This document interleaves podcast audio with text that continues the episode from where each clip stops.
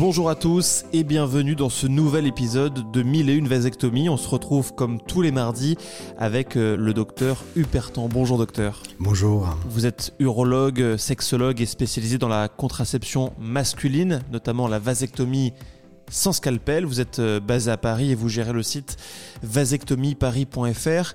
Les semaines précédentes, on a euh, parlé avec vous de comment vous en étiez venu à proposer à un couple de patients, et notamment donc à un homme, euh, la vasectomie, la première que vous aviez réalisée de votre vie, à un moment eh bien, on n'en faisait pas trop en France. Vous avez raconté comment vous êtes, comment vous êtes formé à la vasectomie. Et vous avez à plusieurs reprises évoqué votre passé de gynécologue. C'est de ça dont on parle aujourd'hui. Je crois d'ailleurs que tout commence pour vous en gynécologie par euh, un voyage Erasmus. Lorsqu'on est étudiant en médecine, on a une vision extérieure de la spécialité. Il faut être bien dedans. Donc on n'a pas vu ce que c'est, on n'est pas allé au bloc opératoire, on n'a pas vu un accouchement, on a du mal à se projeter. Qu'est-ce que ça veut dire exercer ce métier? Et puis entre externe et interne, il y a encore une autre différence qui fait que on n'est pas suffisamment mûr pour comprendre, pour avoir un regard sur la spécialité.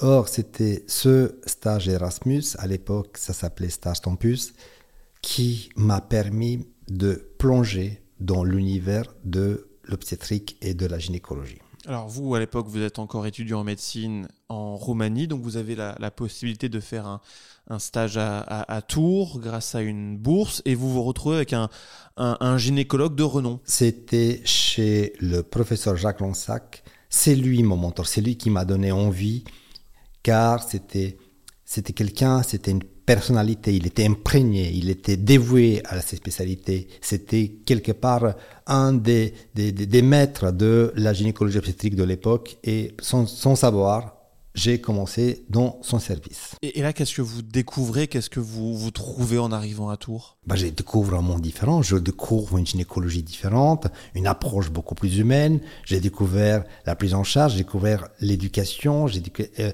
les cours, l'enseignement. Et surtout, j'ai vu pour la première fois un accouchement. Et alors, c'était comment? C'est extraordinaire. Tout, tout d'abord, il y a on est, le travail a commencé, il y a du stress, on se prépare, on sent que petit à petit, la tension va monter. Du côté des soignants, du côté de la future mère, ça monte, ça monte, jusqu'au moment de l'accouchement. Ça, c'est un moment très intense, extrêmement fort, et ça bascule en un rien de temps. On bascule de la douleur, du stress, vers le côté bonheur. Il y a des larmes, le bébé qui crie, il y a le soulagement, l'équipe est soulagée, tout le monde est content. Donc c'est un moment qui est unique dans la vie et faire naître des bébés, comme disait un des copains, être un passeur de vie, c'est fabuleux. C'est fascinant.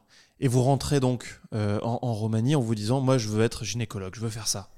À cet instant précis, je me suis dit, je veux être interne en gynécologie obstétrique, continuer dans ce parcours pour la suite. Donc j'ai tout fait, j'ai passé le concours d'internat, j'ai eu la chance, j'ai été nommé interne, interne en gynécologie au CHU de Bordeaux. Et donc, vous arrivez à votre première garde. Est-ce qu'elle se passe bien, cette, cette première garde?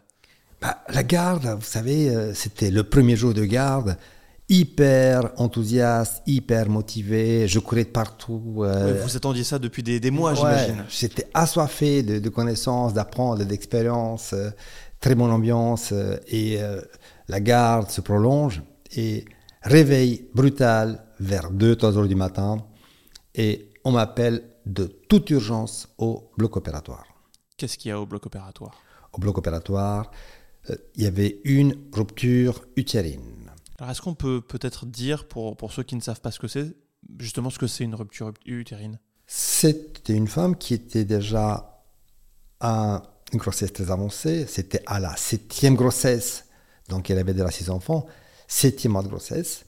Mais comme parmi les six grossesses précédentes, il y avait eu des césariennes, c'était un utérus fragilisé. Et lors des contractions utérines, l'utérus est rompu au niveau de la cicatrice. Donc, qu'est-ce qui se passe? Bah, Il y a l'anoxie, le bébé ne bouge plus et il y a un risque à la fois pour la maman et également pour le bébé. Je crois que vous arrivez euh, à sauver la maman. Oui, ça a été fait dans des conditions optimales entre l'arrivée au bloc des urgences et l'arrivée au bloc opératoire, c'était extrêmement rapide. Tout a été fait Et on a effectivement euh, réussi à sauver la maman. Mais pas le bébé.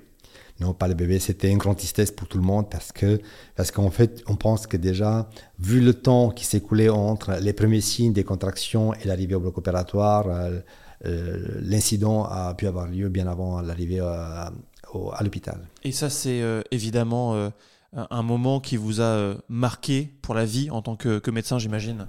Bah c'est pas facile, vous savez, on, on, est des donneurs de vie, on est là pour la vie, on est là pour sauver. Et évidemment, c'est un échec, même si on n'a rien à nous reprocher. Le fait qu'il y avait eu ce drame, ça interpelle, ça interpelle, on se pose des questions, pourquoi? Après six grossesses, pourquoi il n'y a pas eu une contraception féminine? Pourquoi il y a eu une ligature des trompes? Parce qu'en plus, c'était des césariennes. On savait que l'utérus cicatriciel est extrêmement fragile tout de suite, on voit que la grossesse, la maternité, c'est fantastique, c'est super, mais c'est aussi quelque chose de très, très, très dangereux par Beaucoup de, questions euh, à ce moment-là, peut-être aussi une, remise en, question, euh, une remise en, doute de tout ça. Et puis une deuxième expérience très marquante au cours d'une autre euh, garde un peu plus tard.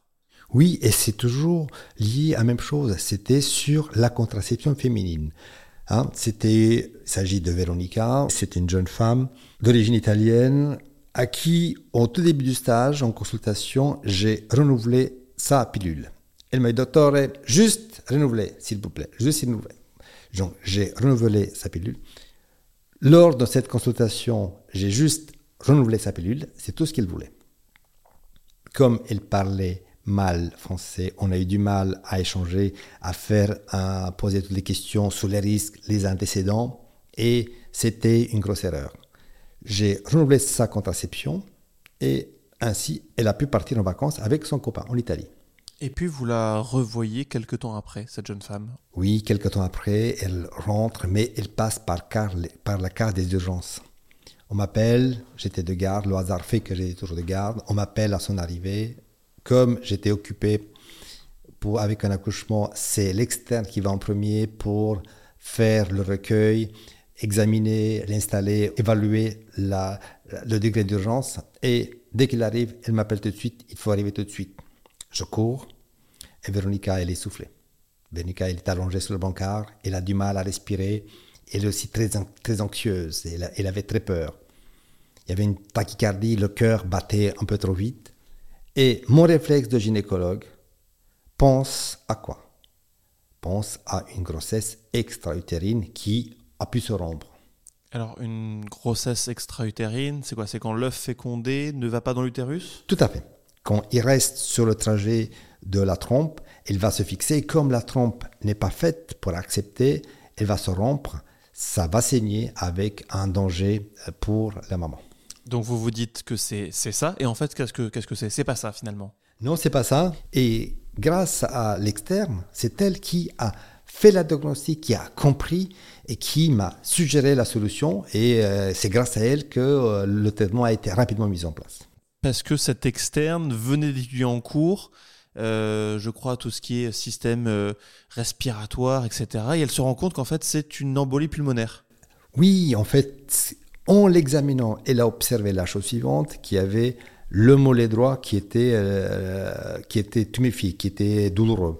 Elle a observé que ce n'était pas une douleur abdominale, mais c'était une douleur thoracique, qu'elle avait du mal à respirer, que le cœur battait vite. Donc on avait ici tous les éléments cliniques pour penser que c'est une thrombophlébite avec compliquée par une embolie pulmonaire. Et ça, euh, c'est grave ou pas? Bah oui, parce que déjà la thrombophlébite, c'est un caillot qui va boucher la veine. Le plus souvent, c'est au niveau de la cuisse, au niveau du mollet. Mais le danger, c'est pas autant au niveau du mollet, au, du membre inférieur. C'est que lorsque le caillot va migrer, va partir dans la circulation et ça va bloquer une artère, le plus souvent une grosse artère pulmonaire avec le risque d'insuffisance respiratoire aiguë, donc un danger vital. Comment ça s'est passé pour Véronica euh, ensuite? Étant donné que c'est une jeune femme qui était sportive. Elle a récupéré rapidement, donc elle est passée malgré tout par la case de la réanimation, mais assez rapidement elle a récupéré et une semaine après, je crois qu'elle a pu regagner son domicile. Bon, ça c'est l'excellente euh, nouvelle. Euh, là, on parle de, problèmes euh, pulmonaires, respiratoires. je vois pas bien le rapport, docteur, avec la gynécologie. Bah, le rapport, aujourd'hui, les gynécologues, nous sommes tous avertis, avertis du fait que la contraception hormonale, les hormones, sont un facteur de risque indépendant pour les complications cardiovasculaires et notamment pour l'embolie pulmonaire et voire pour un accident vasculaire cérébral. On sait que les hormones, notamment la pilule estroprogestative, est, est un risque. D'ailleurs, il y a eu des modifications, il y a eu des progrès, mais le risque zéro n'existe pas. Sans oublier que chez une jeune femme qui fume, le risque est multiplié. Et dans son cas précis, ce qu'on avait oublié, ce qu'on n'avait pas réussi à savoir, on l'a su qu'après, c'est que dans sa famille, il y avait déjà des antécédents. Donc elle-même, elle était sujet, était à risque parce qu'il y avait des accidents. Donc elle avait un déficit, une anomalie hématologique qui a favorisé, donc en combinant contraception hormonale estroprogestative avec le fait qu'elle fume et antécédent familial, a créé la thrombophlébite qui est elle-même responsable de l'hormonie pulmonaire qui était très dangereuse. Docteur, vous venez de nous raconter deux histoires euh, au, cœur desquelles euh, la contraception féminine prend une place très importante. Est-ce que c'est ce genre d'histoire euh, qui vous font dire que il faut se poser des questions autour de la contraception féminine, masculine, et que vous avez, vous, un rôle à jouer là-dedans? Il faut se poser la question centrale, c'est l'égalité femmes-hommes. Hmm. Est-ce qu'il n'y a pas un moyen de trouver un équilibre? Il n'y a pas de contraception parfaite. Il n'existe pas. C'est ainsi. Il y, a, il y, a, toujours un risque. La grossesse, on vu que c'est fantastique, mais un risque. Est-ce qu'à un moment donné, on ne peut pas, nous, les hommes, participer d'une manière ou d'une autre à cette charge mentale, à la contraception, pour faire un relais de la contraception euh, féminine? Qu'est-ce que vous avez retenu comme, euh, comme leçon de cette période de votre vie où vous étiez euh, gynécologue? Que un, les hommes ont un rôle à jouer. Que très souvent, dans les salles d'attente chez le gynécologue, il n'y a jamais des hommes. C'est que des femmes qui sont seules. Et que peut-être cette notion d'égalité, on parle tellement dans la société, mais il est quand même grand temps que cette égalité arrive dans l'intimité du foyer, au l'intérieur du couple. Il n'y a pas de raison que les consultations annuelles que euh, l'homme ne trouve pas de temps en temps, le, trouve pas le temps nécessaire pour aller accompagner pour un stérilet, pour un suivi. Et je crois que ça ferait beaucoup de bien pour le lien dans le couple. Hmm. Deuxième chose, c'est le fait que euh, la contraception, c'est bien, mais il faut ce relais contraceptif. On sait comment faire une contraception réversible. La pilule, ça marche très bien. Le stérilet, ça fonctionne bien. Et que jusqu'à quarantaine, on a besoin d'avoir une gestion facile de la parentalité. Souple. Souple, souple, réversible. Euh, dès qu'on passe dans la période difficile, des risques, des complications potentielles, généralement c'est après 40 ans, c'est aussi l'âge de la maturité parentale, donc généralement on a déjà les enfants, on ne on se projette pas d'en avoir d'autres. Chaque couple devait s'interroger pourquoi ne pas faire un relais de contraception pour passer euh, le bâton, les témoins de, la contraception à mon partenaire qui peut endosser à son tour cette responsabilité? Il me vient une question, euh, docteur. C'est la pilule pour, euh, pour hommes. on entend régulièrement parler de projets, d'études, d'expérimentations. C'est pour quand? Alors, vous savez, c'est toute la difficulté entre le temps médiatique, le temps sociétal et le temps de la recherche. Les deux temps, euh, ils n'ont pas la même échelle. Donc, il y a des, des, des, recherches, on se pose des questions, mais c'est un sujet trop compliqué, trop vaste pour pouvoir vous répondre dans une seule question. On en reparlera dans un prochain épisode Tout à fait. Bon, c'est super parce que ça, ça m'intéresse grandement comme, euh, comme question. Merci beaucoup, euh, docteur, pour euh, vous être dévoilé un petit peu à ce micro, avoir raconté une partie de, de votre parcours et comment vous en étiez venu là. On, on, comprend mieux maintenant un petit peu votre, votre philosophie et, et tout ce que vous faites aujourd'hui pour, pour la vasectomie. Si cet épisode vous a plu, vous a intéressé, n'hésitez pas à mettre 5 étoiles sur votre appli de podcast préféré. N'hésitez pas également à le recommander à votre entourage, à vos proches, à, vos amis ou à votre famille. Vous pouvez également nous écrire pour une question, pour un témoignage, pour une réaction. L'adresse mail est toute simple, c'est audio@upertan e et d'ici là, je vous souhaite une très bonne semaine et la semaine prochaine.